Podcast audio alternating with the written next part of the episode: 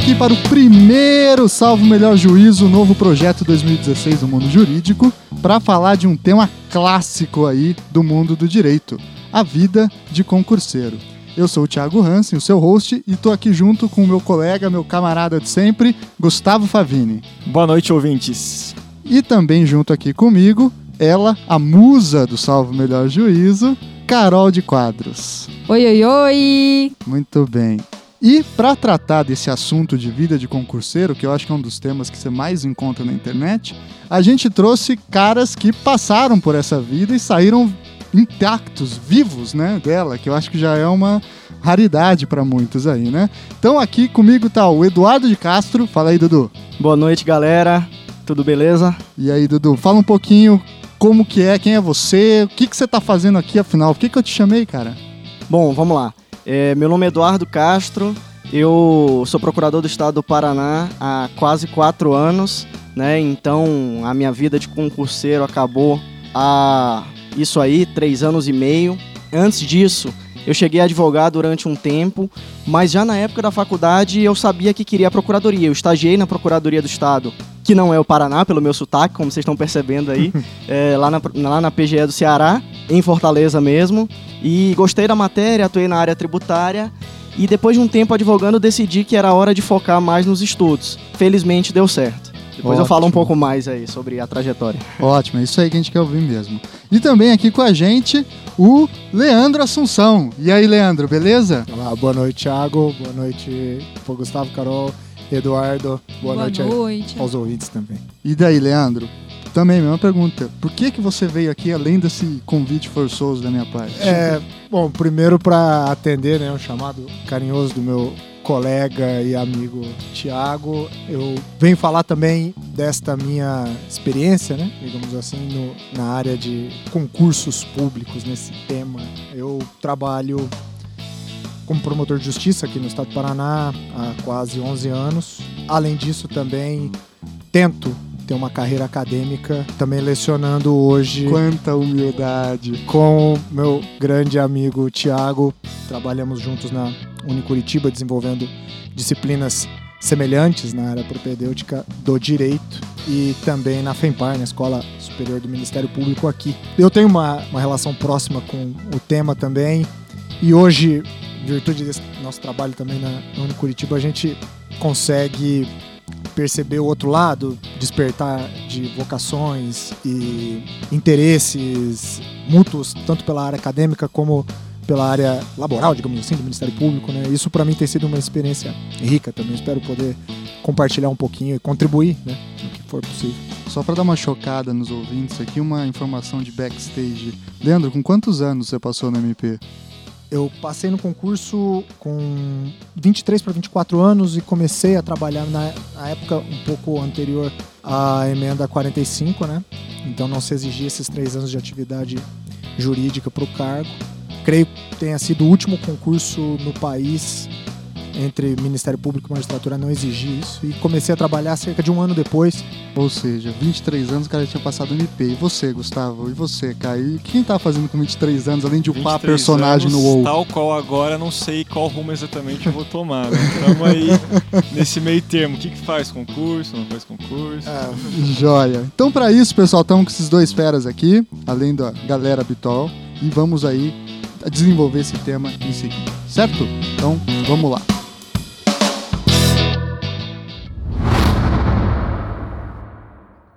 Pois é, pessoal, então eu estava vendo hoje que, de acordo com uma pesquisa do IBGE, não é tão recente, que é de 2011 ou 2012, é, cerca de, existem cerca de 12 milhões de concurseiros no Brasil.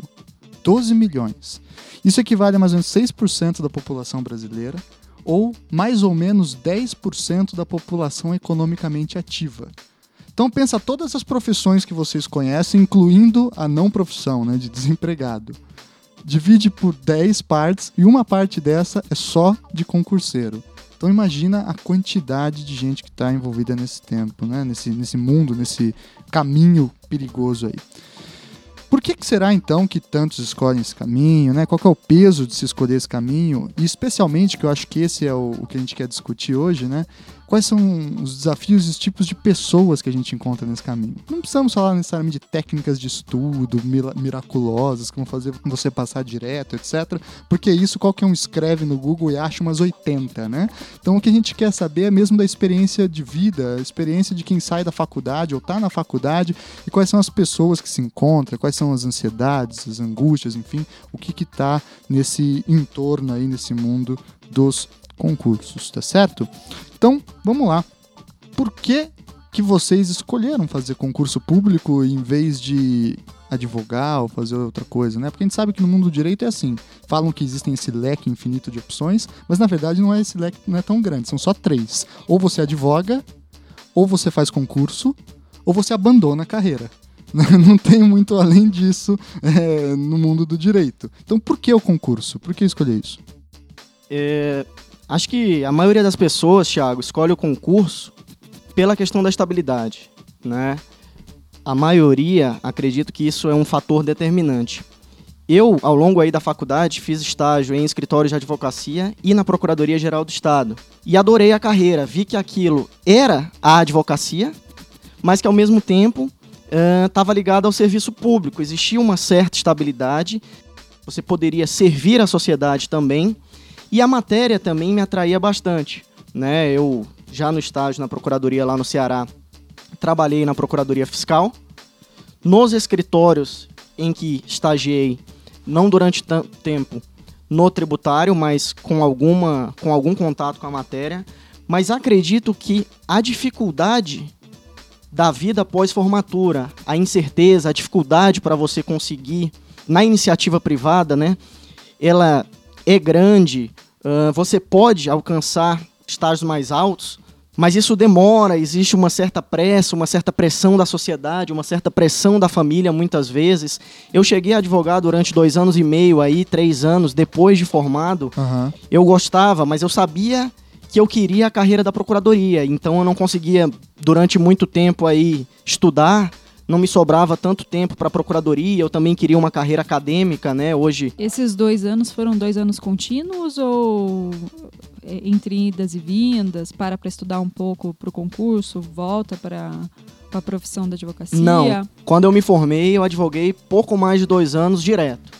Né? Cheguei a trocar até de escritório, já estava numa, numa função um pouco maior de gerência, sou amigo de toda a galera, dos meus chefes lá do escritório, mas advoguei durante dois anos e pouco, que foi o tempo de pagar o, o meu carro na época, né?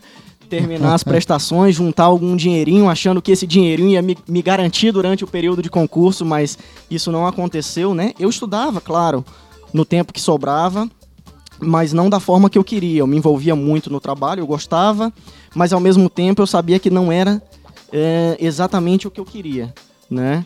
Então, eu advoguei ainda dois anos e depois que eu juntei esse dinheirinho, eu fiquei focado totalmente nos estudos. E durante esse período de preparação, qual foi a tua maior dificuldade? Foi a questão financeira ou foi a ter estrutura emocional para manter o foco ali do concurso?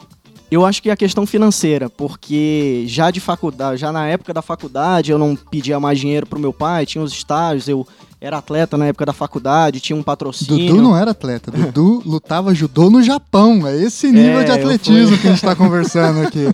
Passei alguns Cara, anos é faixa aí preta no judô. Se você tá pensando que ele só jogava futebol na Atlética da faculdade para ir para jogos jurídicos, tá? Jogava um futebolzinho também, mas era, era o judô, dos 3 ao 20, aos 21, sem parar, né? Então, essa coisa de você se forma e ganha o seu dinheirinho e depois você parar e depender dos pais, né, pra, pra aquilo. Você morava com seus pais? Já era casado? Morava Não. com meus pais e conheci a minha atual esposa, né? No mundo dos concursos também, né? Estudamos, Olha só, é, estudamos conferindo da... questão. E aí, qual que deu a tua ceia? Mais ou menos isso, na verdade. Vamos tomar um café em seguida? Isso, a gente, a gente era da mesma. É, a gente era da mesma faculdade, mas de salas diferentes, e a gente mal se via na época da faculdade. E num domingo de eleição, assim, a gente foi trabalhar na eleição como advogado, e aí nos encontramos tal. E numa prova de concurso, a primeira que eu fiz, que foi a Procuradoria do município de Teresina. Eu já tinha morado em Teresina, sou de Fortaleza, mas a gente se encontrou e já no começo da, da nossa vida de concurseiro. E começamos a fazer as procuradorias juntos, focados em procuradorias. E acabamos passando juntos aqui no Mato Grosso, no Rio Grande do Sul, a gente abandonou, já estávamos na prova oral, os dois, então a gente Que ia- legal, hein? íamos juntos. Ter uma companhia assim, eu acho que pode ajudar Sim, nesse período, né? Isso Concursos tem- unindo corações, né? e você, Leandro, diga lá. Você se formou na UEL, né? É, ouvindo o, o Dudu é, contar a história, é, sentimento nostálgico invade, né? Não Vai ficar jeito. todo mundo com o zóio embargado É, no fim da gravação. Pois é. Bom, a minha história é um pouco parecida também. Eu fiz os meus estudos é, em Londrina e durante o curso eu fiz estágios em outros locais, fiz estágio no MP também. E, e o Ministério Público sempre foi uma instituição que me atraiu assim pelo desenvolver das suas funções e também porque eu tive professores que eram promotores e isso facilitou muito o contato, né? Olha que interessante, né? Como que o estágio é importante. Nos É. dois casos foi, foi um É. fator de determinação para a escolha da carreira e tudo mais. eu fiz né? estágio no Ministério Público por muito pouco tempo. Fiz estágio ali em Londrina numa promotoria criminal por aproximadamente sete meses. Mas esse estágio eu fiz com o meu professor de processo penal, Eduardo de Melo Chagas Lima. Foi um, um- além de um grande incentivador, também um grande mentor para mim na área de processo penal. Logo depois eu, que eu me formei, Se formou em que ano, Leandro? eu me formei, eu, eu peguei uma greve na UEL. Ah, ah. É, Isso bem- não acontece bem- em universidade Não, pública. Dudu é da Federal do Ceará, nunca Isso, viu não, greve, é, né, nunca Dudu? vi. Eu passei por uma greve bem expressiva na UEL, quando as universidades estaduais, no começo dos anos 2000, tinham problemas, talvez, não sei se na magnitude dos que tem hoje, mas tinham problemas muito sérios. E essa greve durou sete meses. Eu me formaria em dezembro de 2001, aí acabei colando grau em abril de 2002, 26 de abril de 2002. E esse período pós-formatura, depois que você encerra a faculdade, pelo menos no mundo do direito, que, é o que a gente tem contato, né? Eu acredito que são os anos mais difíceis, né? Mais complicados, porque da mesma maneira que você tem algo, que é um diploma, você também não tem nada, muitas vezes. Tá se preparando para concurso, pensa em área acadêmica, tá trabalhando em algum escritório. Então. Tem que passar na OAB primeiro, né? É, tem essa pressão de OAB e eu tinha uma dificuldade na minha casa, mesmo com a minha família, de aposta em fazer concurso. Hoje é, houve um amadurecimento nesse sentido, né? Hoje é comum você encontrar pessoas que resolvem parar de trabalhar, parar de, de fazer as outras atividades, para poder se dedicar a estudar simplesmente com a família custeando, fazendo frente dos, dos custos, enfim. E eu acabei passando num concurso aqui do estado mesmo, do próprio Ministério Público. Eu vim para Curitiba, trabalhei por um tempo, um tempo muito rápido no GAECO, fazendo degravação de, de interceptação telefônica. Trabalhei. Que legal. É, depois eu trabalhei num corpo. Foi, foi muito interessante esse. Até fazendo um- uma, uma propaganda que já. Eu assumi agora é, a quinta promotoria de justiça de Almirante da Mandaré.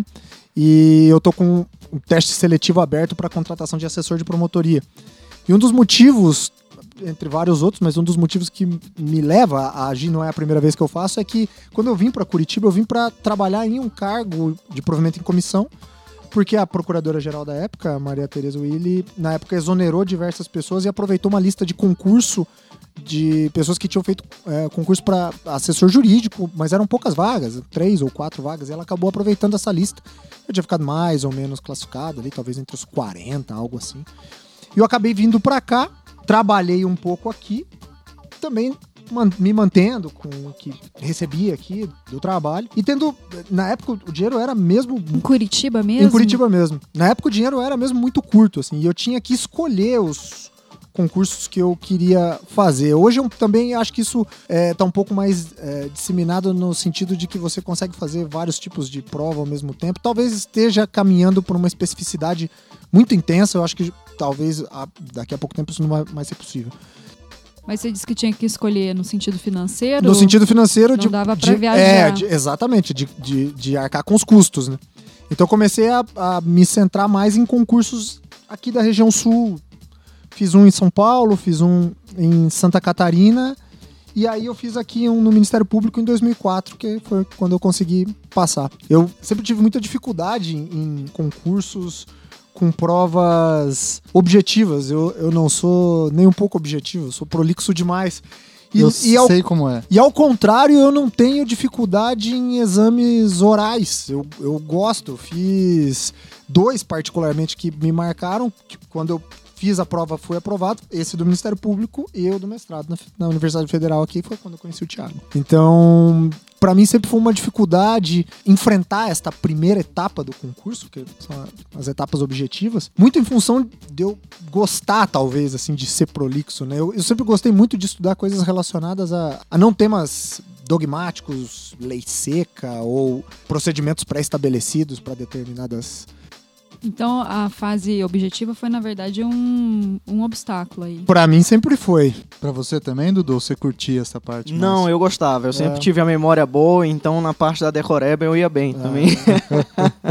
E como que vocês encaravam o, o momento da prova? Vocês encaravam com ansiedade? Vocês ficavam eufóricos em testar o conhecimento que vocês estavam adquirindo? Como que vocês lidavam com isso? Só um parênteses aqui. O Gustavo também passou em concurso e tá todo É. aí de moço que não sabe o que tá acontecendo, mas Apesar ele é de ultimamente não estar também. muito satisfeito na área É. pública, por isso essa, essa interrogação se eu continuo ou não estudando para concurso. Atualmente eu trabalho no, no Tribunal de Justiça. Ah, que legal. E, mas voltando à questão, Ah. como que vocês encaravam a, a, a questão da prova? Vocês enxergavam ela com receio? Vocês ficavam eufóricos? Como que era? Pra mim dependia da etapa. A primeira etapa pra mim sempre foi uma etapa de muita ansiedade, né? Nunca me dei bem em provas objetivas. Mas ao contrário, provas orais, eu eu sempre. é, a ansiedade se convertia em uma certa euforia mesmo. De. Não sei, talvez a necessidade de falar, né? Eu, eu sempre tive essa necessidade de falar. E- Você sentia que já estava mais perto lá da, da linha de chegada? Não, não, não? para mim não era esse sentimento. Pra mim o sentimento era de poder falar pra um público, de sentir que tinha algo a dizer. Você era o tipo de candidato que quando sentava na cadeira, olhava para trás e comentava com o colega. E aí, o que, que você acha que vai cair? Não, não era. Eu sempre achei isso muito chato, inclusive. Eu eu também. sempre achei isso muito chato e eu um pouco dos meus problemas de relações sociais com estranhos talvez se deve a essa etapa, né? Eu não conseguia interagir, eu não conseguia me sentir à vontade com esse tipo de assunto. Sempre que eu ia conversar algo a respeito de concurso, a impressão que eu tinha é, justamente por não ser uma pessoa objetiva, a impressão que eu tinha é que eu não sabia nada. Então, normalmente eu, procu- eu ficava recluso, eu, eu evitava esse tipo de contato. Tem pessoas que. Bom, o Dudu, por exemplo, casou com alguém que fazia concurso. Tem pessoas que fazem amizades. Eu não tenho nenhuma amizade nessa época. Isso é engraçado, porque eu não consigo sair da prova sem querer conferir a prova inteira. Né? Então, prova objetiva. Inteira, Dudu. Não, prova vai. objetiva. só- A, a minha memória Tudo. é boa, então eu vou lembrando as questões. Às vezes você não pode sair com, com a prova. E aí eu já vou lembrando, vou atrás do, do código, das súmulas. E a minha esposa, que era namorada, detestava isso. Né? Então eu queria, eu, eu queria conversar com ela sobre isso. E ela, não, não, sai daqui, sai daqui, eu não Saía quero da saber. prova naquele climão, né? E aí, pergunta ou não pergunta? É, não, então eu ficava aqui comigo mesmo, olhando o gabarito. Não, vamos sair, calma aí, que só falta. Eu tô na questão número 92, na minha cabeça, procurando aqui no Vadimecum. Aí você viu, ô fulano, você fez a prova na minha sala, né? E aí, como é que foi tua prova? Pergunta número 3 aí, como é que foi? Vamos dar uma conferida rapidinho. Mas a maioria das pessoas não gosta de comentar a prova mesmo. Eu sabia que era um cara chato, assim. E sobre, só sobre essa questão da, da preparação para a prova, eu acho que dá para você treinar um pouco para isso. Eu fazia uma prova por semana em casa, tentava fazer todo o clima, sempre procuradoria, era o que eu queria, então eu só fiz prova eh, de procuradoria. Você treina um pouco, você faz as provas anteriores, você verifica com o resultado se você passaria ou não para a segunda fase, mas obviamente não é a mesma coisa. Quando você chega na hora da prova, dá um certo nervosismo, mas quem tá bem preparado segura um pouco melhor, mas eu acho, não posso falar por todo mundo, mas é provável que todo mundo fique nervoso, né? Ah, Mas com a, certeza. a prova objetiva pra você era mais tranquilo. O problema era a prova discursiva ou prova oral? Qual que era a tua impressão de cada uma dessas fases aí? Eu fiz poucas provas, na verdade, né, depois que eu saí. Eu fiz algumas procuradorias e eu ia muito bem, assim, na prova objetiva e caía um pouco na subjetiva. É, mas, assim, umas quatro ou cinco posições, então não ia tão mal, na verdade. Mas eu acho uma coisa, eu não fiz cursinho eu não fiz cursinho para concurso e eu tinha prática de advocacia. Então eu ia bem tranquilo para a segunda fase, mas tem alguns macetes de prova de segunda fase, prova dissertativa. Então isso acabava me atrapalhando um pouquinho. Então eu perdia um pouco. Prova Mas oral não foi um obstáculo. não foi. Não foi. Pra carreira, pra minha atividade, com certeza ajudou muito. Os meus. Porque na verdade eu estudei dois anos e meio depois que eu passei na PGE daqui, do Paraná. E depois que eu passei na, na PGE do Mato Grosso, eu voltei e ainda fiquei seis meses no escritório até ser chamado.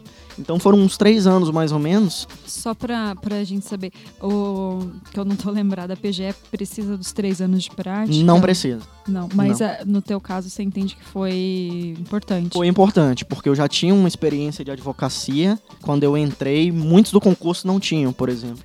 Leandro, quantos concursos mais ou menos você fez? Quantos você passou? E o Dudu também, mas só pra gente ter, pros Eu ouvintes também saberem. não, não fiz muitos concursos, Carol. Eu devo ter feito Ministério Público uns quatro. E depois, logo depois de me formar, eu defini que faria apenas Ministério Público. Devo ter feito uns quatro, talvez, algo assim. Desses quatro, você passou Eu passei nesse do Ministério de- Público, alguns outros. É, aí você começa a chegar em, em prova discursiva, prova oral e tal, mas é, realizar oral e, e passar foi esse aqui do Ministério Público do Paraná. Vocês acham que o conteúdo que é cobrado nos concursos, que é uma coisa imensa, né? Qualquer um que vê um edital vê isso. No fim das contas, ele serve profundamente ou diretamente no ofício, na prática do, do cargo em que você assume depois? Eu acho essa pergunta muito complexa. Essa é a nossa função. É. e vou tentar explicar é, sendo um pouco objetivo. Os editais de concurso para carreiras como essa que eu trabalho, que o Dudu trabalha, eles é, realmente são imensos. E na minha opinião, eu acho que isso é unânime, é impossível você dominar um edital como esse é, absolutamente. Que os temas, tópicos, pontos são necessários para a sua atividade? Efetivamente são.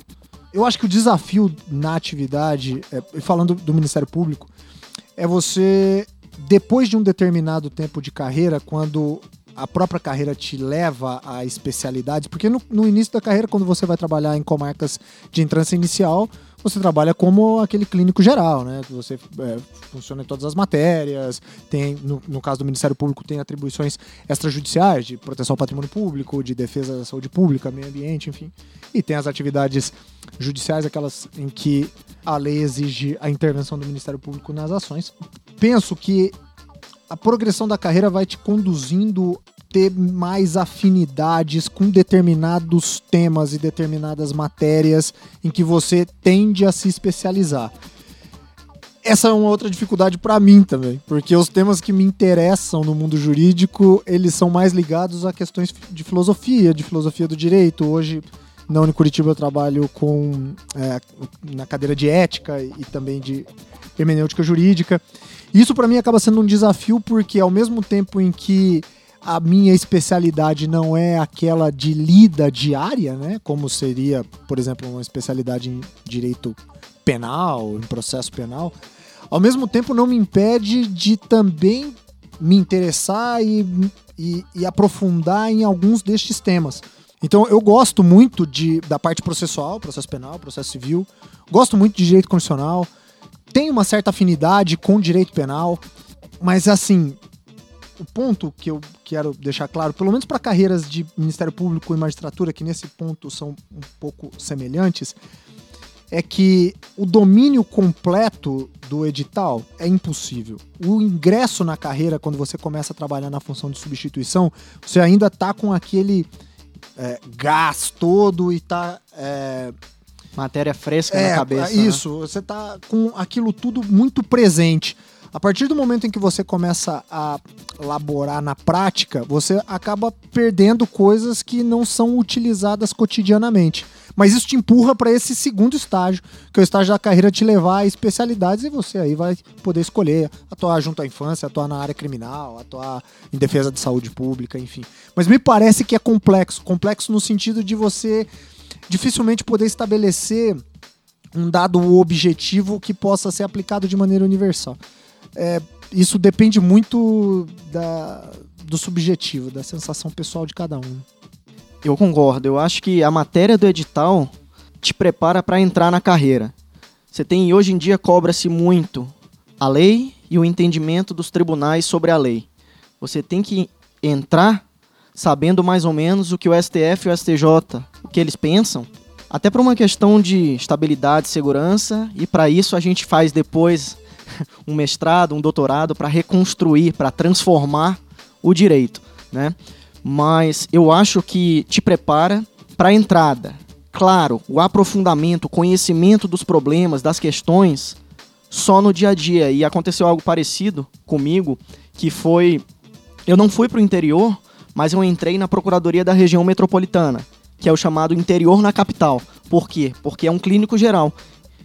Você é lotado em comarca, você fica em Curitiba, mas você cuida de todas as matérias. Então, ação de indenização contra o Estado porque um aluno perdeu a mão no colégio, ou um policial matou alguém, ações de uso capião, desapropriação, ações fiscais, tudo. Trabalhista. Trabalhista na região metropolitana também, né? É, estado como responsável subsidiário em alguns casos. Então, é importante que você esteja com aquela matéria toda fresca na cabeça, porque você vai ser um clínico geral. E aí, aos poucos, você vai especializando. Aconteceu um, um troço interessante comigo, que foi, pouco tempo depois que eu entrei, a chefe decidiu criar um núcleo de grandes devedores tributários na região metropolitana. E aí, sabia-se que haveria uma certa pressão, uma cobrança de resultado, e alguém tinha que se candidatar. E eu, na hora, falei: eu quero. Eu tinha experiência de advocacia, de estar sempre em fórum, de ir a tribunal, ao TJ lá no Ceará, e deu certo. Eu uh, assumi os grandes devedores da região metropolitana e aí continuei. Depois já mudei de, de setores algumas vezes, fui depois para o gabinete do Procurador-Geral, já numa área consultiva, e hoje estou na Secretaria de Estado da Fazenda fazendo consultivo de, de matéria financeira, tributária e administrativa e o meio de campo nas ações de nos mandados de segurança. Pelo né? visto você continua clínico geral, então, porque. Isso, é. Pego, vamos lá, tributário, financeiro, um pouco de processo também, direito administrativo nas ações, no- nos casos de servidor. Ainda só um pouquinho, mas Já deu, pelo menos tirou o trabalhista. e né? já tirou o trabalhista, ações de indenização, uso capião, desapropriação. Você falando agora me lembrou de uma outra coisa. Não sei se, Thiago, se é a pauta aqui, mas enfim. Não tem pauta. Tá, ótimo. É, eu me recordo muito bem do, do, do meu primeiro dia trabalhando é, como promotor de justiça. Me recordo bem porque eu cheguei pra assumir num dia, mas no final da tarde, em Cruzeiro do Oeste. Mas na época, eu ainda morava aqui, então eu, eu fiz a exoneração, fiz a- o desembaraço, digamos assim, de deixar minhas coisas.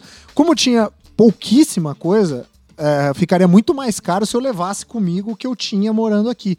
Eu morava num apartamento de um quarto, assim, era muito pequeno. E aí eu vendi tudo naquelas lojas de móveis usados aqui do, rua Riachuelo. da Riachuelo. eu vendi tudo, inclusive um som queimado por 250 reais. Tudo por Caramba. 250 Tudo, ou tudo. som? Ah, tudo. Não, tudo. Guarda-roupa, som queimado, sofá-cama, arara. Eu achei tudo. que você tinha feito esse negócio, tipo, vender um som É, queimado por eu ia falar, 250 porra, o cara pau. tem lábia, né? O som queimado, na verdade, você deixou de brinde Não, ali. Fala, leva um som cara, queimado porque- aqui. porque, assim, pô, eu, eu levei a lista pra pessoa lá, pro, pro cara do. Ah, quanto você me dá? Os caras, ó, 130 te dou em tudo. Eu falei, não é possível, cara. É minha vida, bicho. É tudo que eu tenho, cara. Tá valendo nada. Pô, eu não tô. É, tô- tô- não, não, aí eu consegui alguém pra pagar 250. E na época, os meus pais moravam em Rolândia. Meu pai era funcionário do Banco do Brasil e ele trabalhava em Rolândia nessa época. E aí eu saí daqui de Curitiba no final de semana, eh, fui pra Rolândia dormir lá, como obviamente não tinha carro, não tinha nada. Eu saí na segunda-feira, peguei o carro da minha mãe e fui pra Cruzeiro do Oeste pra poder assumir lá. E era uma viagem não é tão perto, eu cheguei lá no meio da tarde, o colega que me recebeu disse: "Olha, vamos fazer o seguinte, você vai comigo pra Moarama, que é próximo ali, uns 20 quilômetros. Você passa a noite lá, tem um hotel melhor e tal, você pode ficar lá e depois você decide o que, que você vai fazer. Ah, tudo bem, vamos lá e tal. ficamos. Aí no outro dia, eu voltei aí sim, né? Ele veio comigo também, ele morava em Moarama na época. Nós saímos bem cedo, chegamos pra trabalhar umas 8 horas mais ou menos. E aí comecei a dar uma olhada no que ele tinha em gabinete pra poder ir familiarizando com Pra aquilo. né? absorver alguma coisa É, também, né? e aí a gente saiu almoçar, na volta do almoço eu fui fazer a minha primeira tarde de audiências, né? Mal sabia que faria isso e vou fazer ainda muito disso, né? Mas aquilo me marcou muito, assim. Eu nunca tinha feito, eu já tinha acompanhado algumas audiências, pouquíssimas até então. E nunca tinha participado como ator daquele processo, né? E Isso me chamou muito a atenção, assim. Eu me lembro de ter é, ficado muito nervoso até que me dessem a palavra. Na época, Você ficou com medo? não, não foi medo, é ansiedade mesmo. Mas até o momento em que me passaram a palavra pra fazer as perguntas e tal. E aí foi, foi tranquilo, mas é, a formalidade do ato me deixou um pouco. Não temeroso, mas um pouco constrangido, assim, sabe? Naquele momento. Você não sabia muito bem qual que era a hora que você ia ter que entrar a falar? Mais ou menos isso? como se eu tivesse me sentindo um pouco incomodado com aquela é, com aquela falta de compreensão da minha parte de entender o que que estava acontecendo, né?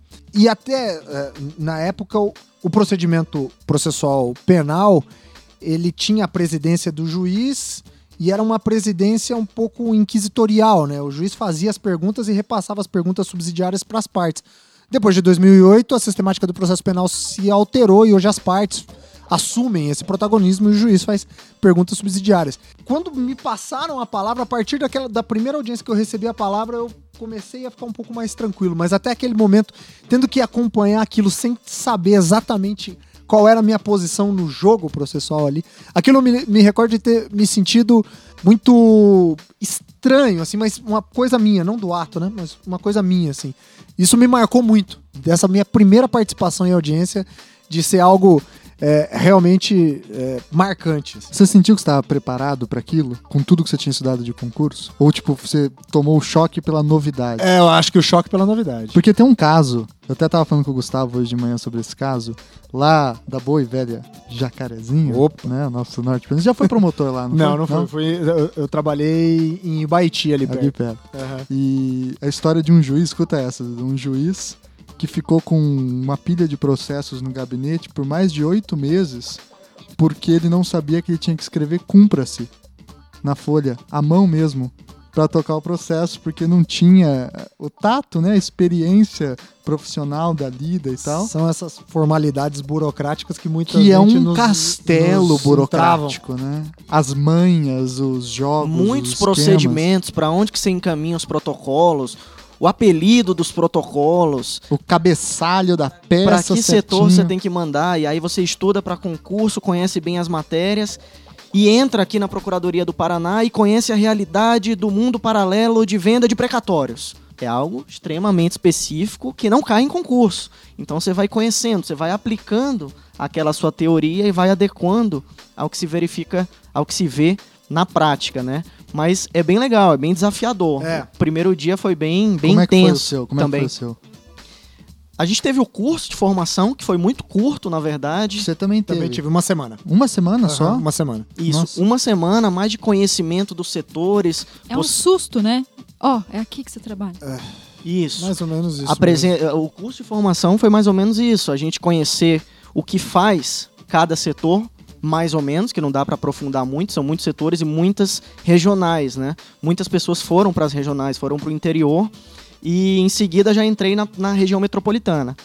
Foi um pouco mais fácil porque dos que ficaram na capital, muitos ficaram na região metropolitana, que é um setor assim, digamos, mais puxado, né? Então os novos vão para a região metropolitana, que é o clínico geral. Então tinha uma galera nova, um ou dois amigos eu já conhecia de prova de concurso ou de Fortaleza, tinha uns, uns dois amigos de Fortaleza, um de Recife, né? Tinha uma turma de retirantes lá no lá na região metropolitana, então já facilitou um pouco, né? E, e entre é, o que vocês esperavam, idealizavam do cargo enquanto eram concurseiros, o que vocês encontraram na profissão depois de aprovados, teve muita diferença? Vocês se decepcionaram, ficaram surpresos positivamente ou não? Olha, eu tinha uma experiência do Ceará, mas como estagiário. É diferente. E uma realidade diferente também de, de Estado, de Procuradoria, mas foi dentro do que eu esperava, assim. Eu, eu fiquei bastante satisfeito. De início, não muito com a estrutura, era um prédio aqui no centro, na Conselheiro Laurindo, meio velho, é, com problema. Aqui na Conselheira Isso, aqui do lado. dos estúdios E Salvo aí, depois a gente trocou de sede, uma sede mais nova e tudo, mas do trabalho em si, eu gostava bastante desde o início. Né? Eu escolhi a matéria com pouco tempo, eu estava tratando com os mega devedores e arranjando confusão, né, digamos assim. em prol do, do erário, tentando salvar o nosso dinheirinho aí. Cabra da peste do Ceará É. veio arrumando briga. Minha mãe ficou um pouco preocupada aí com as primeiras ações de grupo econômico, mas tudo deu certo, né? Chegou a receber algum tipo de ameaça, assim, nessas ações? Não, não, não recebi. Acho que até que no Ministério Público isso deve ser mais provável, porque a gente não atua na área criminal. Mas eu atuava na área tributária de cobrança de mega dívidas. Então, Não mexe com crime, mas mexe com o bolso, né, Isso, cara? às Eu vezes não você- sei o que, que é mais... Às vezes você que que é bloqueia. mais perigoso isso, você bloqueia um, um dinheiro, você cessa temporariamente as atividades da empresa, o pessoal fica bem, bem nervoso. Tive alguns contatos com advogados, mas foi diferente do que eu esperava, mas foi mais ou menos legal como eu esperava. É, eu, eu tenho uma impressão parecida também. É, quando eu comecei a trabalhar, a atividade fim sempre me satisfez. né? Mas os problemas estruturais também sempre me deixaram muito preocupado. E eu permaneci trabalhando como promotor substituto por três anos e meio. E trabalhando como promotor substituto, eu estava sempre designado em uma promotoria que por algum motivo estava vaga e sempre acumulando outras promotorias, porque enquanto substituto é isso que acontece.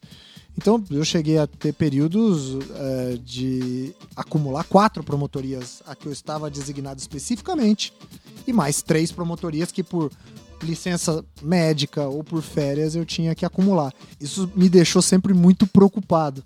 Mas isso não tem a ver com a atividade fim. A atividade fim eh, do Ministério Público sempre me foi muito prazerosa. Mas essas contingências da carreira sempre também me deixaram muito preocupado. Só voltando do primeiro dia, que acho que tem uma coisa que é interessante falar. O primeiro dia de trabalho foi muito feliz. Assim, você acorda, pô, estudei pra caramba, vai lá, pega o terno. Acho que eu tinha um ou dois. Hoje já tenho três. Opa, luxo, hein, cara? Um, um é de festa, né? Um é de casa- Casamento. Um é de casamento, clássico, né? Que inclusive é o que eu casei, né?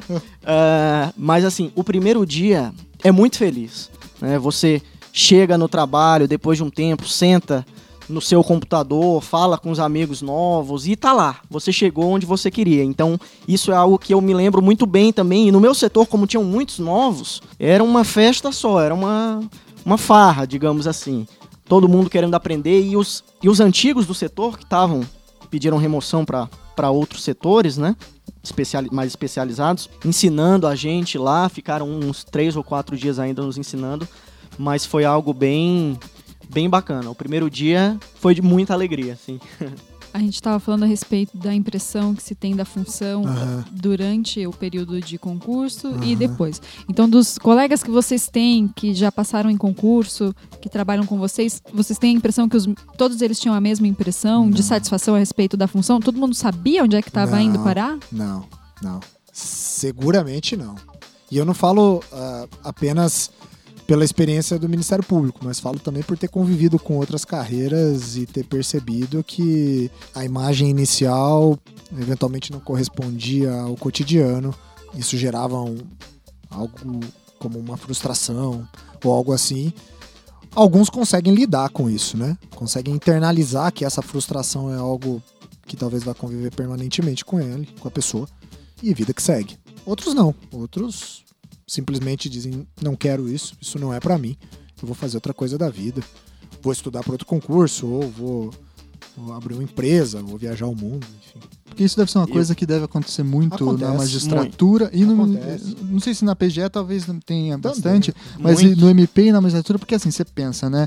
A gente tem aquela visão romantizada do MP, vai lá promover a justiça, É. promover a- os valores da Constituição. Uhum. E o juiz, que enfim, é o símbolo maior da cultura jurídica, né? Aquele que decide. Você imagina que é o cara que vai ficar pensando em termos hermenêuticos de justiça. É. Na realidade, meu amigo, é tocar processo. É, é fazer a máquina é, girar. É trampo burocrático, é carimbar, é, é cumprir meta, é pra conseguir promoção, pra trocar de, de comarca, pra ficar mais perto da esposa, pra ficar mais perto da família. No momento de, de prestação judicional de massa, começo de século XXI, em que a gente lida não mais com dezenas nem centenas, mas com milhares em cada hora, O romantismo passa longe, né? imaginar que vai ter, vai ter tempo para refletir, do ponto de vista hermenêutico, qual é a melhor solução para aquilo, enfim, é uma Eu concordo totalmente com o Leandro. loucura. É, conheço muita gente da época de faculdade e tudo,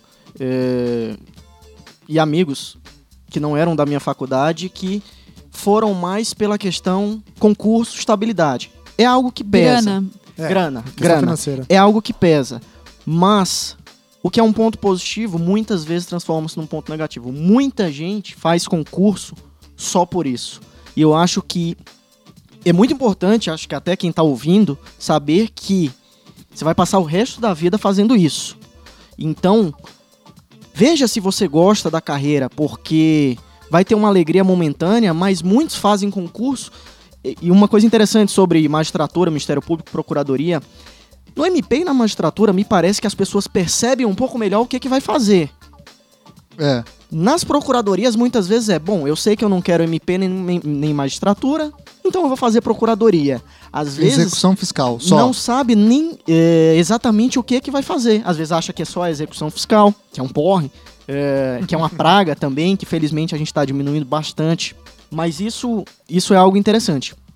Muita gente se frustra, tem uma alegria inicial e por não gostar muitas vezes do que faz, passa a ser um cara que postula benefícios. Bom, eu não gosto disso, eu vou ficar lutando aqui por salário, por melhorias, lógico, você tem que, mas isso te frustra. Porque o concurso público ele te dá estabilidade, o inicial ele costuma ser muito bom, mas se você não gosta do que faz, você vai viver de salário.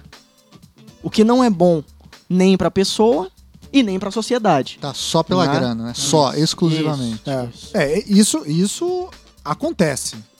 Ac- acredito que em qualquer tipo de profissão exista aquela, Todo. aquele- aquela, aquela categoria de pessoas que estão ali exclusivamente para poder receber no final do mês ou no começo do mês. Só não acontece com profissão que não paga bem. É. E aí tá por, forçado por Mas outros eu não sei, motivos. eu acho, que, eu acho que até também nessas, entende? Por talvez outros motivos impliquem nessa escolha, mas também a questão financeira de alguma maneira. Durante a faculdade, é, as pessoas acham que vão ser operadoras do direito, né? Vão ser, vão ser os operadores do direito. É. E depois que a gente se informa, a gente descobre que, na verdade, nós somos operários do direito. Eu sempre Exato. falo isso pro É. Thiago, porque É. a sensação que dá foi justamente essa. Ninguém me contou Aliás, antes, né? Operador do direito é uma expressão muito infeliz, né? Eu também não gosto. Como, como eu também não gosto desta. Eu nunca me senti bem com é, esse ganho de atribuição que o cargo te dá, né? Você começar as pessoas. É, sobretudo quando você vai pro interior, né? As pessoas te reconhecerem na rua, te chamarem de doutor. Esse tipo de, de, de, de, de, de comportamento quase reverencial, certas vezes, isso nunca. Eu nunca lidei bem com isso. É um ranço do antigo regime, É. né? Um quê de império. isso Exato. daí, E né? o curioso é que algumas pessoas buscam isso com Exa- concurso, então, mas né? é, é isso que eu ia falar. E no século XXI, que é mais incrível. Eu- né? é isso que eu ia falar. É, há também o aplacar da frustração é, expressado nisso. No status. Em você gerir bem esse. esse não é um bajular, mas gerir bem essa maneira de expressar o status, assim, digamos. Sabe? É, tem pessoas que lidam bem com isso e, e conseguem compor a sua frustração a partir disso. Dizendo, Ah, eu, eu gosto deste, desta minha posição. Do garbo e da elegância. Eu, eu nunca consegui lidar bem com isso, porque eu sempre via a magnitude imensa de responsabilidade à frente daquela condição de poder ou de status que muitas vezes alguém pode conseguir enxergar. Então, há também dentro das carreiras jurídicas como essa pessoas que procuram aplacar um pouco da sua frustração é, da, do exercício da atividade fim não ser aquilo que ela esperava ou que ela buscava nesse uma espécie de subterfúgio. Ah, na faculdade, isso tem estudante de direito que já gosta de ser chamado de doutor. É, é curioso que o juiz, né? O juiz é chamado de excelência, excelência, excelência, excelência. De repente ele acaba acreditando, né? Que é, é tão excelente Pois é. assim. Claro, mas vai acreditar com certeza. E uma coisa que o Dudu tava falando, e eu acho que esse é um dos pontos mais interessantes desse papo, é o lance do cara que é um concurseiro profissional. Na verdade, o cara pode ser promotor de justiça, pode ser procurador, pode ser juiz, provisoriamente, porque a profissão real do cara é É concurseiro concurseiro. né? E aí tem a- essa figura do pula-pula de concurso, né? E como isso, como o Dudu bem colocou, destrói a função pública dos cargos, Uhum. né? Um cargo tão relevante, tão importante, tem que ser tão bem gestado né, e gerido, acaba sendo é, alvo de uma mera apropriação particular, né? Eu quero virar o promotor, pra ter o, garbo e a elegância, a grana. Aí depois, quando eu encher o saco, eu vou virar, sei lá, procurador da república. Depois que eu encher o saco, eu vou virar, é, sei lá, diplomata. E depois, quando der tudo saco, sei lá, vou embora pra Miami. Né? Vou morar em Jericoacoara, né? Exato. É, eu é mais difícil quando você ingressa na carreira, né? Depois que você começa a, a trabalhar numa carreira como essa, o volume de trabalho ele é tão, por vezes ele é tão desumano que muitas vezes você tem que optar ou você estuda para algum outro concurso ou você trabalha. Não dá, então, pra fazer Não, os dá, dois. dá. E nem dá. sempre o concurseiro está preparado para esse É. volume, né? Sim, muitas vezes não está. Quando é estrondoso, sobretudo. Quando você ingressa na carreira é mais difícil, mas tem aquele que faz diversos concursos para diversas carreiras é, antes de, de ingressar em uma delas, e eu conheço pessoas assim, que são concurseiros profissionais, ou seja, são muito bons em fazer diversos tipos de concursos, sobre diversas temáticas, enfim. E quando escolhe, fala, quero fazer esse, muitas vezes a pessoa se apaga. Ou seja, o que eu quero dizer é que ele era muito bom, a pessoa era muito boa concurseira. Isso acontece muito, Mas não sabe tocar um processo. mas não sabe trabalhar. É, não, Né? sa- não, não, não é que não, não apenas não saiba trabalhar, não sabe trabalhar e não dá um passo adiante, não consegue se aprofundar em mais nada, não consegue pensar em fazer algo. Vira um burocrata. É, um buro- Muitos excelentes concurseiros viram burocratas. Eu só faço o que chega. Né? E toda a carreira tem a condição de verificar, assim, eu vejo muito na procuradoria. As procuradorias de estado são os advogados dos estados, municípios, da PFN, da União, têm uma visão privilegiadíssima de como funciona o executivo, de como funciona a máquina. Sobretudo quando existem procuradores nas secretarias. Então, você tem condições de identificar muitos dos problemas, inclusive jurídicos, e transformar. Mas para isso você precisa de alguma proatividade. Então, muitos concurseiros viram burocratas e perdem a chance e a sociedade perde essa chance também. Porque se ele é bem pago, não é só para fazer o que chega. Não, e esse, esse é um ponto eh, muito importante, né? E tem a ver com o que eu tava falando.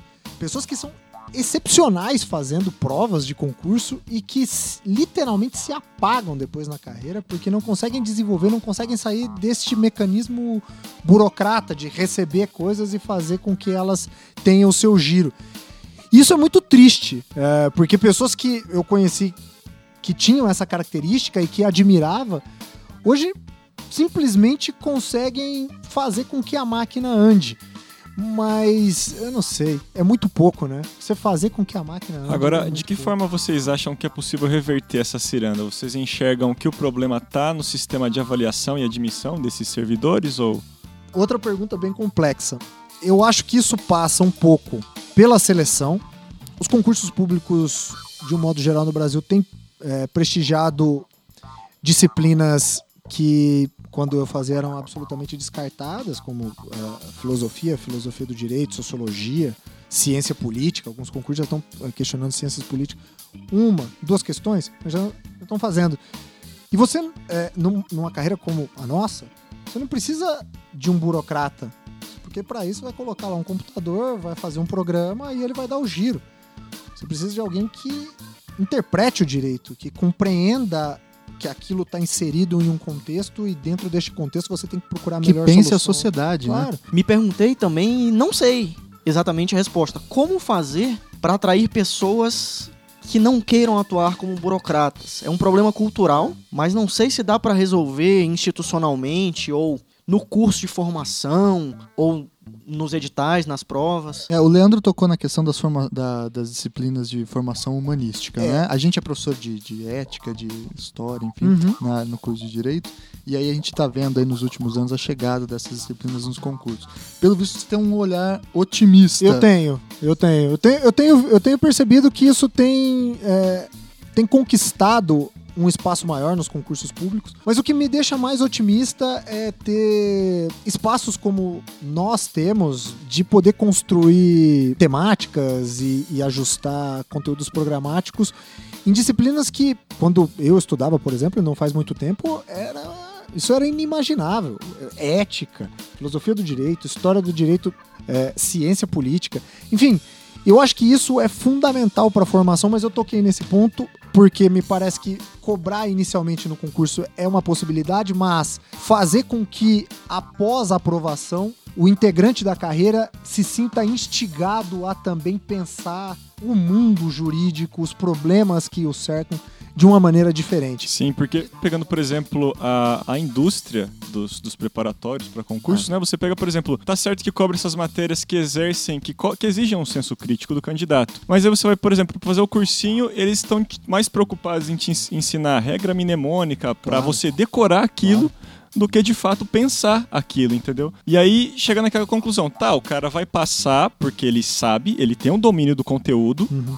Mas e a aplicabilidade desse conteúdo que ele de fato domina? Como é, é que fica essa É questão? isso que me assusta um pouco, tocando nesse ponto que o Gustavo falou, é que é o fato de muitas vezes as disciplinas formativas, por estarem nos concursos, talvez elas tragam mais ódio aos concurseiros do que propriamente a demonstração de que, ó, ali tem um campo. Porque é. o cara pensa assim, pô, eu podia estar estudando direito administrativo, tenho que ficar lendo esses trecos de filosofia. Isso só cai em magistratura, é aquele e... raciocínio, né? é... né? Como se pra vida o problema é isso. pra nada. A cabeça de concurseiro que precisa estar acostumado a responder questões objetivas, né, ou maciçamente questões objetivas, tendo que lidar com uma questão sobre Kelsen, sobre Bauman, Bourdieu. Ou resumir alguns pensadores como a regra do tudo ou nada. Quem que nunca viu isso? Ah, é a diferença entre regras e princípios. É. Um é tudo ou nada, é. o outro tem que ponderar. Puta, que absurdo, é. né?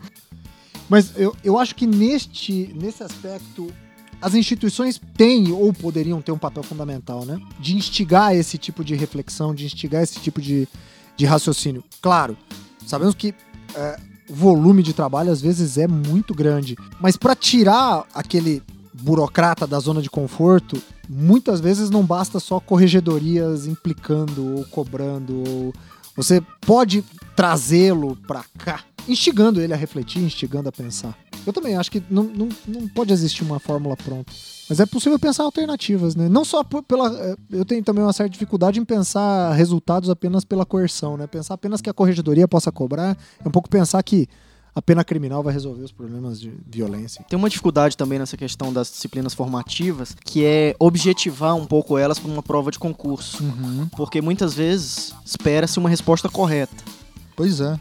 E é difícil numa prova de concurso, ainda mais hoje que tudo está muito judicializado, fazer uma pergunta que, te, que tem uma resposta correta. E às vezes quando isso não acontece, chove recurso, né? Eu fui membro agora da banca de tributário na, no último concurso da PGE, que acabou há pouco tempo, e tentei fazer umas questões mais elaboradas, mas choveu recurso. Deu trabalho. Né?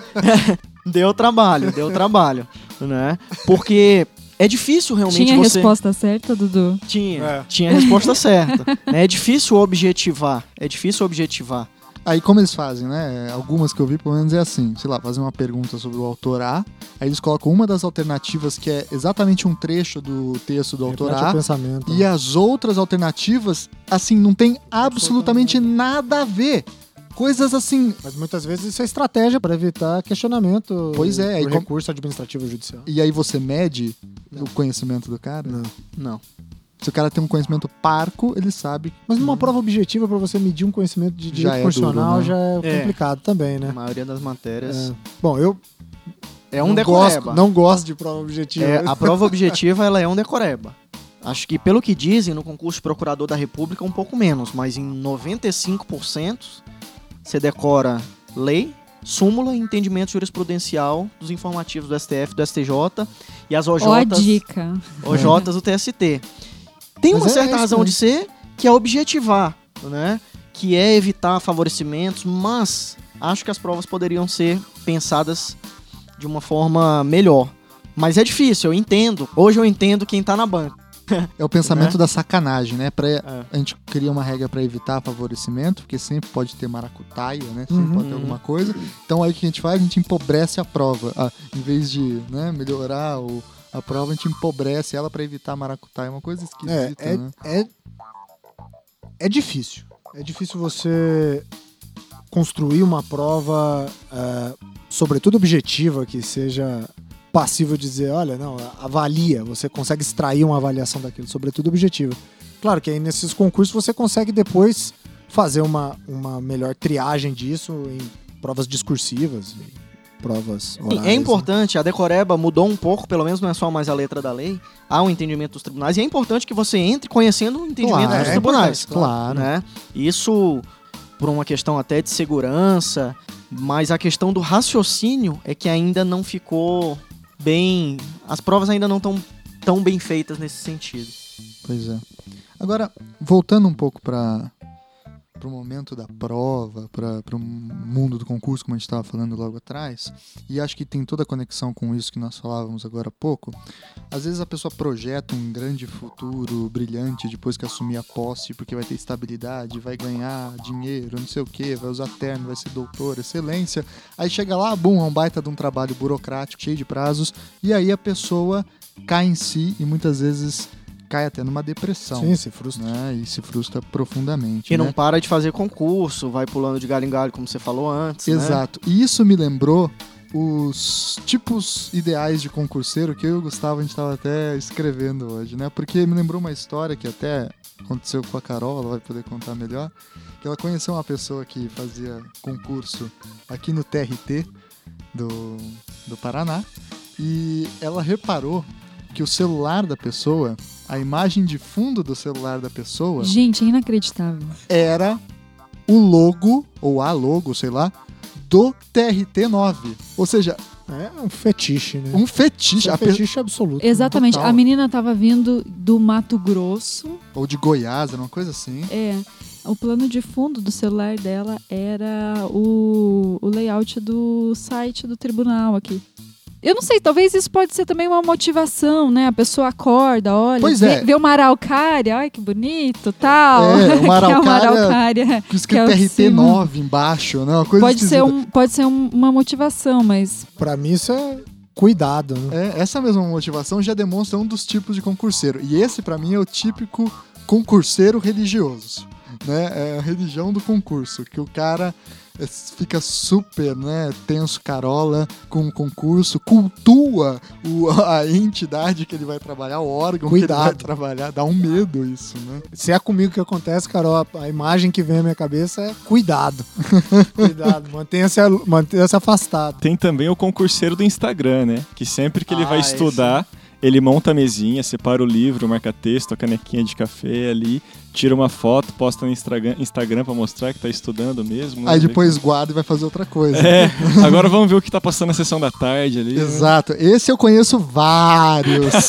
Esse do Facebook e do Instagram hoje em dia é clássico. Mas ele pode até ir estudar, sabe? O, o problema é, é compartilhar esse fetiche, assim, de, de você ter que comunicar as pessoas, como se você tem que comunicar de academia, você tem que comunicar as pessoas que você está estudando. algumas pessoas precisam se justificar, né? Então talvez. Elas falam pra si mesmas, né? Na é, verdade é isso. olha, tô, tô fazendo aqui, né? Aí, além da canequinha de café, agora tá na moda a bacia de pipoca, né? Porque não engorda tanto, ajuda a manter. Ah, é? Essa é, tá na moda. Colocava, né? Mulherada tá sempre por dentro dessas. Aí o outro tipo de concurseiro que a gente pensou aqui, esses todo mundo, até na época de vestibular, se acaba encontrando, é o famoso concurseiro não sei nada. Né? Ah, esse é clássico. Ou Esse então, é quando clássico. vai mal, não, não conferiu o gabarito hoje. não anotei, não não anotei. anotei, o É, gabarito, isso. etc. Vou esperar sair, né? Vou sair. Não, fu- ou diz, fui muito mal, e, e chega lá na prova faz 98, você fez É. 75. O falso, o falso humilde, É, né? é. Tem muita gente que passa e no final falou, ai, não sei como, não estudei nada. Olha, é quase impossível você passar num concurso hoje em dia com 10% da população fazendo um concurso sem ter estudado nada. Claro. Então esse cara tá mentindo. E né? tem o contrário também, né? O cara que é o já passei, né? Fala, É. não, já passei, tô só esperando ser nomeado. É, esse tem E vários. aí, quando é de fato eu tô isso, aqui só o porque eu cara... paguei a inscrição. O cara reina nos fóruns, né? Tem uma hora do mestre dos magos. Não, já passei, já sei, já tô, tô esperando só sendo molhado, sei se vocês estão passando. Realmente é muito difícil. Se vocês precisarem de alguma coisa. No meu tempo era o Fórum Correio Web. E eu ia lá só olhar, mais ou menos, eu- ia dar uma olhada nas, nas notas do pessoal e Era tinha... isso que eu ia perguntar. Vale a pena fazer parte desses, desses fóruns pra quem tá nessa, nessa luta aí? É importante saber. Né? Eu acho um pouco preocupante. Eh, você fica um pouco preocupado. Então eu entrava pouco pra lançar minha nota e ver mais ou menos qual foi a nota do pessoal. Tinha um outro que era nota de corte, que tinha que ele sempre acertava ou errava no máximo uma questão, qual seria a nota de corte. Mas fora isso eu não olhava muito. Eu olhava mais ou menos pra saber se tá saindo concurso, mas Você sei acha lá, que dá muita uma- ansiedade? Eu acho que dá ansiedade. Eu olhava uma vez por semana. Eu olhava pra ficar por dentro, saber se tá surgindo concurso, se Passava um dia ali lendo o fórum, tá? Essa semana já li, então. Isso, que- não, eu tentava olhar uma vez por semana, porque a gente já vive, o concurseiro, é, é uma vida difícil, é bem difícil, porque além de você não ter dinheiro, a sua vida é aquilo, há uma pressão enorme da sociedade, é o seu trabalho, mas para a sociedade você não trabalha, né? Não é? E Então, Quem faz mestrado, doutorado, passa pela mesma Isso, situação também. isso, é. E quando precisa levar alguém ao médico, fazer, sair pra fazer compra e tal. Vira vai você- secretária da casa. É, vai você que não trabalha mesmo, não tá fazendo nada. Isso, é pior do que não trabalhar, é não tá Vai fazendo você nada. que não tá fazendo nada, você consegue resolver isso E pra aí gente. vira um paradoxo, né? Porque você não tá fazendo nada, mas você tem que passar logo, né? Claro. Então, Então muitas vezes você já vive aquilo o dia todo, todo dia, né? Então, ainda entrar, ficar entrando em fórum e ficar colocando no Facebook que você tá falando, você vive ainda mais. Eu acho que não é preciso. Você tem que estudar e quando não estiver estudando, Tem que estudar e viver, né, e viver. Dudu? Você faz um esporte, faz um- uma natação, joga uma bola e tal. Claro, o seu foco é o estudo, mas você não pode deixar de viver, senão vai ficar maluco. Fica mesmo. E vocês conheceram muitas figuras ou trombaram muitas figuras esquisitas nessas vidas de concurso, assim? Uns candidatos meio maluco, uns caras que reagiam esquisito, que abria aqueles cheetos no meio da prova como técnica de ataque ao inimigo. Eu lembro de um cara que nesses fóruns, inclusive, ele era o Lexman. O, O Homem-Lei? o apelido dele ele, era usava, ele usava capa, alguma coisa assim? Cueca por cima da calça. O apelido dele era Lexman. E toda a prova eu fiz acho que três ou quatro procuradorias, mas eu vi que ele fazia todas, assim.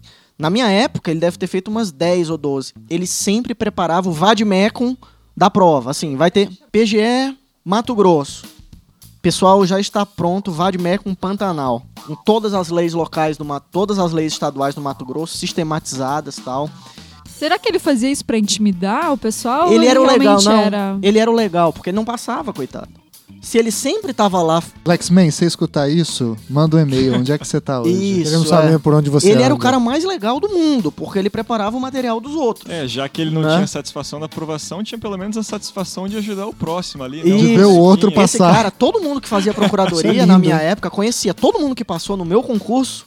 E o Lexman, e o Lexman. Tá aí fazendo vademecum, né? Mas aí o cara era gente boa, todo mundo usava. Vamos dar uma pesquisada nele aí no. Vamos. Onde era Co- Correio Era, Web? era no Correio Web. Vamos dar uma pesquisada e aí se a gente encontrar, a gente pede pra ele. Lexman, eu quero ler o teu e-mail no próximo programa. Então, se comunique com a gente. Eu, eu não, não, não me lembro. Eu- é Pra mim também já tem um bom tempo, né? Mas eu, eu- o que eu mais me recordo é. é Você era muito sair- novinho, né, É, Leandro? de sair das provas e, e ter, assim, como o Dudu, né? Pessoa já te esperando pra, pra conferir, né? Às vezes por uma certa maldade, por querer te colocar pra baixo, e às vezes porque respeitava a tua maneira de fazer prova e achava que você podia dar um bom parâmetro e tal. Disso eu me lembro bem, assim, mas é, kind of freak, assim, cara, não me lembro, porque até eu não entrava em fórum de internet, também não, não era tão, tão simples, né? Quando eu fazia provas ainda em 2000 e- não, 2001, 2002, não era tão, tão comum assim ainda. Era grupos no ICQ. É, Apesar de vocês terem passado jovens nos concursos, vocês chegaram a conhecer pessoas é, com idade mais avançada, com família já constituída, que estavam também nessa mesma situação, porque deve ser realmente muito complicado, né? Uhum. Você, além de ter a, pre- a- a pressão pela aprovação, você tem a pressão da sua família, porque é uma situação muito instável, né?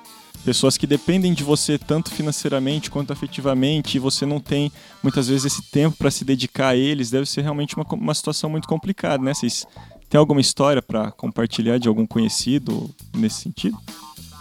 É, eu conheço.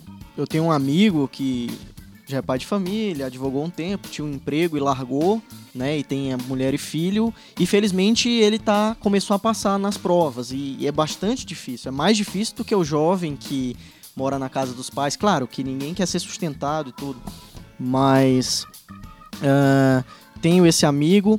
Um dos meus colegas, amigos hoje de procuradoria, ele passou já com seus 40 e poucos anos. Ele era procurador do estado do Espírito Santo. Ficou um tempão lá. Já tem dois filhos grandes e tudo. E depois de um bom tempo passou em casa. Ele é aqui de Curitiba. Não sei se é de Curitiba, mas ele é paranaense. E conseguiu passar no concurso da procuradoria. Então eu achei um, um grande exemplo, porque você depois de um tempão, você passa oito anos, sei lá, numa carreira e consegue estudar e consegue passar. É, foi um, um grande feito, porque quanto mais o tempo passa, mais difícil vai ficando, né? Há mais tempo você fez faculdade, há mais tempo você está fazendo outra coisa que não estudar as matérias do concurso. Então tem esses casos e de sucesso, né? Alguns conseguem. É, eu conheci alguns também, é, inclusive de terem feito outro curso superior, né, na idade normal, digamos, e trabalharem com aquilo, optarem por fazer um direito no curso noturno, continuarem estudando e conseguirem passar, porque isso também tem um pouco a ver com maturidade, né? Da mesma maneira como você é muito jovem para escolher a profissão que você vai fazer pro resto da vida com 16 anos, às vezes você não tem uma, uma ideia exata do que quer trabalhar com 22. Ao mesmo tempo, com 30 você tem essa percepção. Fala, Olha, eu quero ser um promotor de justiça, eu quero ser um advogado, eu quero trabalhar como diplomata, enfim.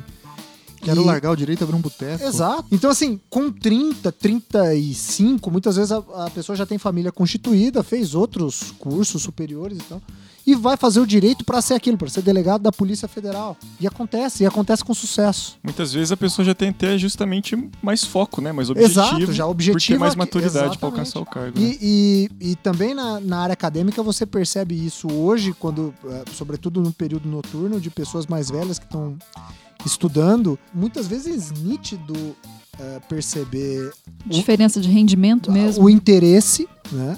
O interesse, a maneira como lida com você, é, sobretudo o Thiago, que é um piazão super novo.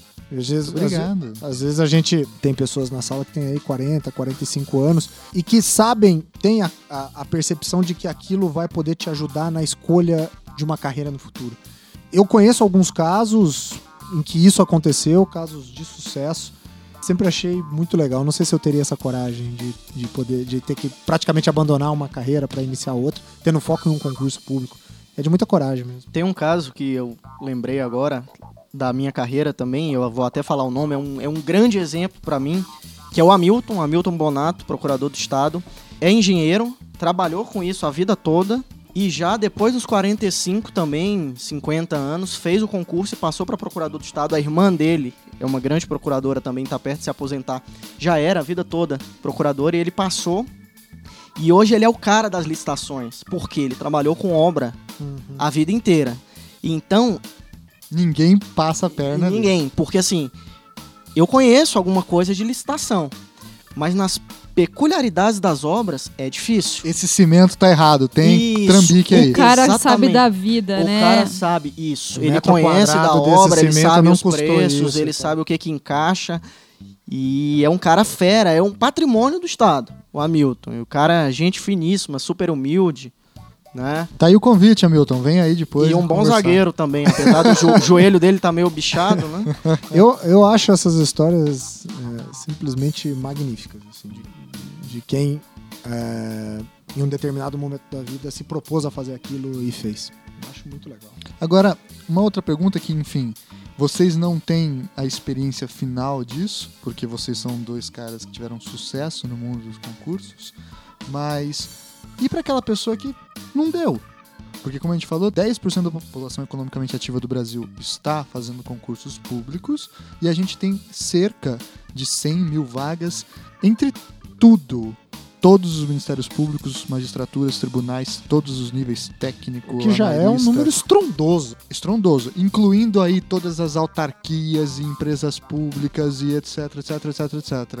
O que que você faz? O que que você fala, né? Qual que co- como uma pessoa se toca que o concurso não é pra ela? Tem algum indicativo? Sabe o que né? me parece uma situação muito difícil? É o dono do caderno da sala para as provas. Aquela pessoa que é, todo mundo conhece todo né? mundo teve o caderno dela. Muitas vezes essa pessoa escolhe fazer concurso público e o cara lá do fundão que não dava a mínima consegue uma aprovação e essa pessoa não consegue não consegue passar. Olha, não sei. Eu acho que é, é difícil dizer sem ter vivenciado isso, mas eu acho que é o tipo de frustração que você vai ter que aprender a conviver, né? Pra fazer outra coisa. E isso acontece com muita gente. Muita gente muita- para sem ter passado. O que eu acho é que não existe só uma coisa que vai te fazer feliz. Com certeza você pode ser feliz em outros ramos e você tem que ter isso em mente, porque senão você vai sofrer pro resto da vida. Você pode descobrir, começar a advogar devagarzinho e perceber que você gosta disso. Você pode gostar de várias coisas. Então, eu acho que isso é comum em tudo, né? Quantos atletas, é um- uma frustração que eu vivi, por exemplo, com 3 para 4 anos, eu já lutava judô. Com 7 anos eu saía do Piauí para lutar em São Paulo. Com 12 eu lutava fora do país. Então eu vou chegar à Olimpíada, eu vou chegar à Olimpíada. E você vai com isso na cabeça, mas com 21 anos, numa seletiva semifinal em 2006, um ano antes do Pan do Rio, eu acabei perdendo umas lutas e depois a seletiva pro Mundial Universitário na outra semana e vi que não dava. E não, vamos pro direito, vou, tô acabando a faculdade e você vai ser feliz em outra coisa também. Claro. né? Não tem, você pode mudar. O quão triste é uma vida cuja única fonte de felicidade é o trabalho. É, Isso, não, exatamente. É, Eu, eu acho que essa você tem que aprender a viver com essa frustração que ah, me propus a fazer isso, não consegui, não consegui, mas não, vida que segue. Vai ter que aprender a viver e, e no, no geral, pelo menos das experiências assim de pessoas próximas comigo, aprenderam a viver, eu creio, vivem bem, não tem essa Mas tem aquela questão também, né? Pô, mas eu já tô me dedicando a concurso faz tantos meses, tantos anos, e agora? Será que se eu continuar mais um pouco eu consigo? Ah, é Qual muito que difícil. É, tem, um, tem um, um negócio parecido que é o vestibular de medicina de federal. Sim. né? Que muita gente tenta três, quatro, cinco, seis vezes. Eu não sei se aqui no Paraná isso acontece, Essa, mas. como- é, Eu conheço gente que, quando eu me formei na faculdade, a pessoa da mesma sala, eu me formei na faculdade, a pessoa entrou na faculdade. Na faculdade é. Isso, isso é muito comum. Então, às vezes, você tem que, olha, só a pessoa vai saber. Mas o que eu acho que o pessoal tem que ter na cabeça é que dá pra ser feliz de outras formas, né? E que você nem imagina, não é querendo tirar o sonho de ninguém, mas às vezes não dá, não deu. Nem todo mundo consegue. E um grande problema, é, e não só pra isso, mas um grande problema é o, o- a comparação, né? Você viver em comparação. Você ah, mas o fulano conseguiu, eu também tenho que conseguir. Enquanto isso funciona pra você como um estímulo, é positivo. A partir do momento que esse juízo de comparação começa a te colocar pra baixo, Acabou, né? aí não dá certo. Tem uma história engraçada. É dramático e engraçado, porque o final é feliz, né? A gente veio fazer a prova da procuradoria aqui no Paraná. Foi a segunda procuradoria de estado, né? Depois que eu tinha parado. E eu e a Larissa, que é minha, minha esposa, né? E aí eu saí da prova, pertinho de acabar, mais uns 10 minutos antes. Fizeram a prova aqui em Curitiba mesmo? Aqui em Curitiba, lá no, na Unibrasil, né? E aí foi prova objetiva de manhã e discursiva à tarde. Foram 11 horas de prova durante um dia, foi uma maratona. E aí eu saí da prova, quando acabou o tempo, a Larissa me liga aos prantos, chorando. O que aconteceu? O que aconteceu? Tinha errado, eram muitas questões discursivas, ela tinha passado uma errado no gabarito. Então ela errou essa questão e geralmente quando você erra uma, você já perde todas as chances.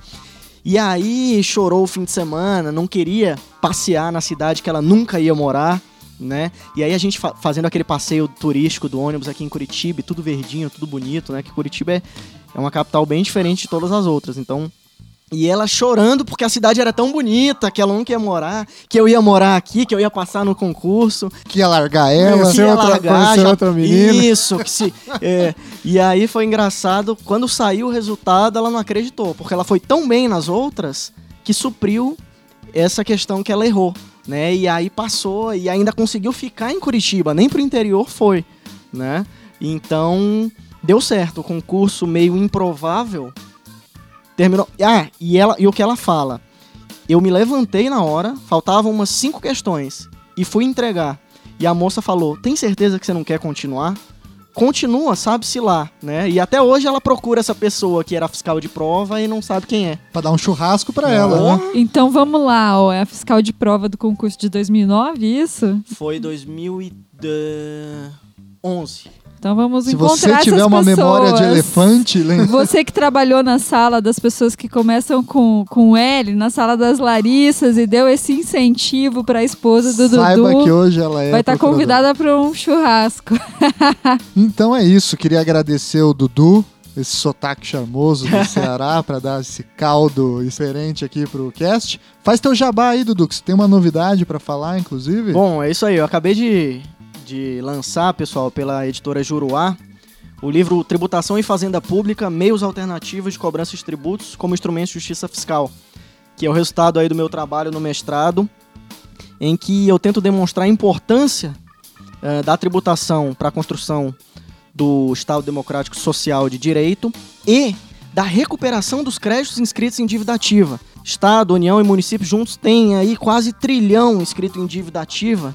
Os instrumentos para recuperação hoje existentes não são eficientes e o principal deles é a execução fiscal, que tem um custo enorme e um resultado pífio. Então eu tento estudar esses novos instrumentos como ferramentas de alcance ah, dos objetivos fundamentais da República, né? E, sobretudo no momento de crise, porque a gente está vivendo um momento de dificuldade do Estado em que a solução tem sido aumentar a carga tributária.